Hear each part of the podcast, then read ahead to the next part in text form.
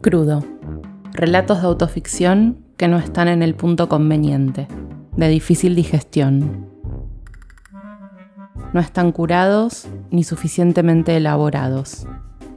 En latín, crudus significa lo que aún está sangrando. Soy Andy Kukier y esto está crudo.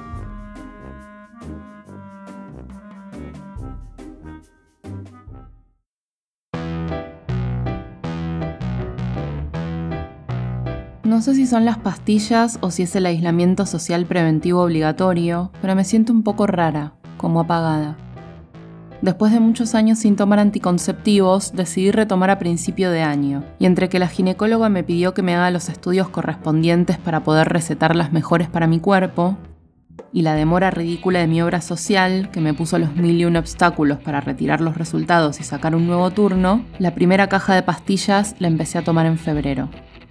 Literalmente, estrené la segunda caja el día que anunciaron las medidas sanitarias. Escribí 19 del 3 con marcador indeleble para llevar un control de las fechas. Como la obra social me habilitó cuatro cajas, me tomé el trabajo de fijarme en el calendario, qué día iniciaba cada ciclo y dejarlo anotado. De haber sabido la que se venía, hubiera invertido ese tiempo en ir al bazar chino que está enfrente de mi casa para comprar algunos objetos banalmente reconfortantes que hoy anhelo, como velitas de colores, más luces navideñas para decorar el balcón, máscaras coreanas para la piel, algún que otro tupper y una o dos pavadas inclasificables que me hubieran llamado la atención en el momento, aunque después no supiera qué hacer con ellas. Desde hace casi dos semanas que todo me da más o menos lo mismo. Soy freelance y trabajo en casa desde hace cuatro años, así que la situación home office no me asusta ni me incomoda. En este momento tengo tres clientes fijos y otros proyectos eventuales que duran meses, semanas o incluso que comienzan un día y terminan al día siguiente. La modalidad que uso para trabajar no es la más ortodoxa, pero es la que logro sostener en el tiempo. Siempre estoy al día con todo lo que tengo que hacer, pero dosifico las tareas según mi energía si tengo un mal día, si estoy cansada, me duele mucho alguna parte del cuerpo, tengo un episodio de angustia, no respondo mails ni WhatsApp, salvo que sea algo urgente. Mi regla de oro es que si algo puede esperar, que espere. No se puede estar disponible todo el tiempo, aunque ahora el tiempo es un concepto laxo. Siempre me dio lo mismo si era martes, mayo o Júpiter. A veces me toca trabajar un domingo a la noche y otras veces me paso tardes enteras de cualquier día hábil tirada en una lona en un rincón del Parque Centenario, mirando hacia el cielo o viendo cómo los patos se desplazan en el lago. Son como Pokémones de la vida real. Cuac, cuac, cuac. Patitos bebé, patos adultos, patos blancos, patos criollos. Nadan un rato y después caminan por la parte empedrada que bordea al lado. La verdad es que a esa hora casi no hay nadie. ¿Quién puede darse el lujo de estar en un espacio verde cualquier día hábil a las 3 de la tarde?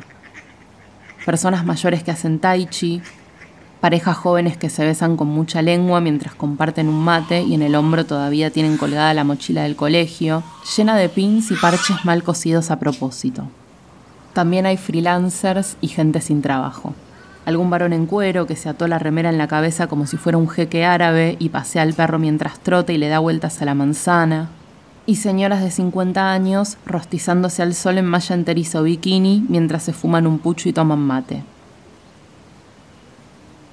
A veces pierdo la noción del tiempo y del espacio en mi departamento de Villa Crespo y pienso en el parque, en el olor a pasto fresco y en sentir cómo me pega el sol en la cara.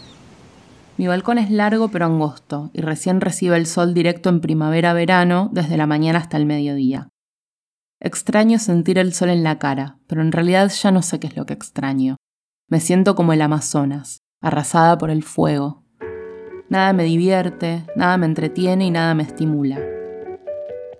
Estoy triste, pero no sé qué me pasa. No sé en qué persona me voy a convertir cuando termine el aislamiento. Le dije a Alan mientras estábamos sentados en el sillón del comedor, con las piernas entrelazadas, recorriendo sin ganas el catálogo de Netflix. Me mira con un gesto amable y redentor mientras me da un beso en silencio. Con las redes sociales me pasa lo mismo. Entro en un loop de scrolleo infinito en donde actualizo y actualizo pero nada cambia. O más bien, todo cambia menos yo. Una piba de Twitter hizo masa madre, otra escribió un poema sobre la soledad, uno cocinó risotto por primera vez y yo sigo sin poder elegir una serie o una película. Me acostumbré a vivir con dolor. Es una mierda decirlo en voz alta. Y peor es dejar registro de esto, pero es así. Me enamoro, me separo, me enamoro de nuevo, construyo una carrera sólida, voy a cumpleaños, Juego con la gata, meriendo con amigas, viajo, voy al cine, compro el queso que me gusta en el supermercado, empiezo un taller, me río de un tweet. Voto, duermo la siesta, le clavo el visto a alguien, pero haga lo que haga me atraviesa un dolor crónico, consistente, paralizante, que ningún médico puede o quiere diagnosticar. Y ya estoy cansada. Como cualquier pastilla, los anticonceptivos tienen efectos adversos y pueden producir trastornos del sueño, depresión, náuseas, disminución de la libido, falta de energía, entre otros síntomas. Curiosamente, la razón principal por la cual decidí volver a tomarlas fue porque mis periodos eran demasiado dolorosos y me afectaban no solo durante los días de sangrado, sino también los días previos. Desde mareos, llantos sin justificación ni motivo aparente, agotamiento mental e irritabilidad extrema, hasta malestar estomacal, inflamación y estrés emocional. Ninguna situación es óptima, pero no parecía una mala idea calmar los dolores resignando un poco más de energía.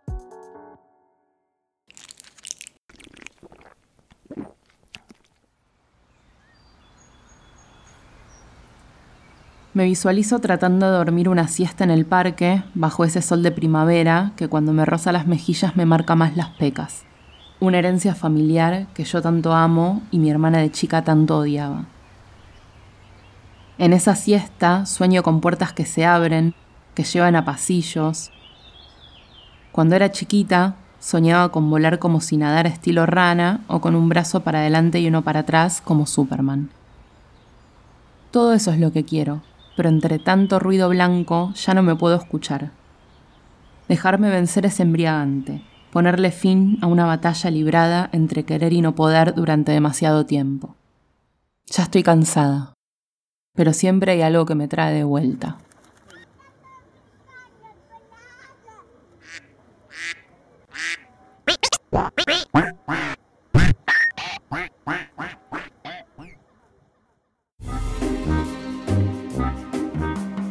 Escuchaste Crudo, Relatos de Autoficción. Soy Andy Cookier y podés seguirme en Twitter e Instagram como arroba Andy Cookier.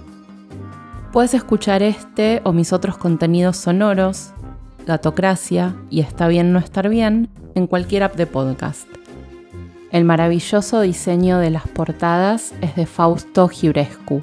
Lo pueden seguir en redes en arroba fausto-giurescu. Gracias. Nos encontramos en el próximo relato.